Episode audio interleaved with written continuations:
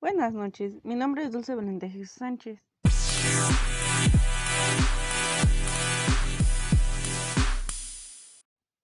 El día de hoy les voy a leer una pequeña y breve lectura llamada El distinguido extranjero de Robert Louis Steven.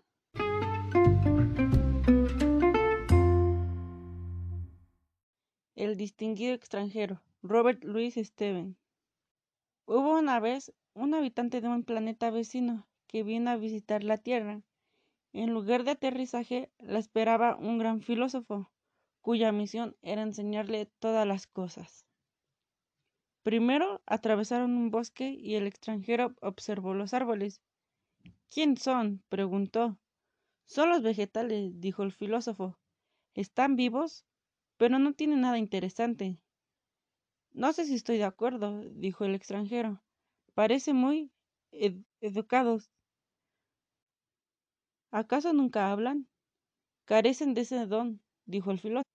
Creo que los oigo cantar, dijo el otro. Es solo el viento entre las hojas, dijo el filósofo. Le explicaré la teoría de los vientos. Es realmente interesante. Bueno, dijo el extranjero, pero me gustaría saber en qué están pensando. No pueden pensar, dijo el filósofo.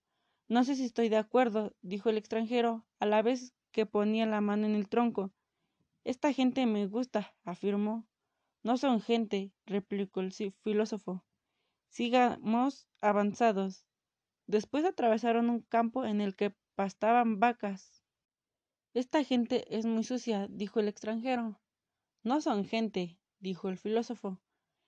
Y a continuación le explicó al extranjero lo que era una vaca, utilizando un término científico que he olvidado.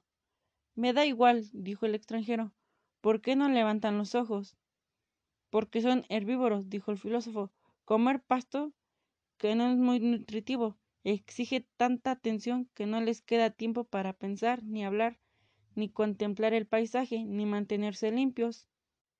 Bueno, dijo el extranjero, es una forma de vivir como otra cualquiera, pero prefiero a la gente de cabeza verde.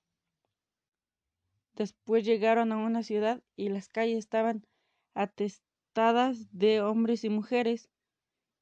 Esta gente es muy rara, dijo el extranjero.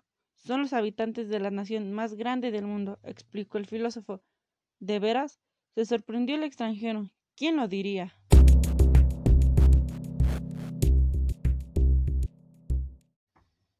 En mi opinión, la lectura da mucho que dar a entender y conocer, ya que los vegetales se ven sin importancia, pero en verdad son una maravilla y es algo esencial en el mundo.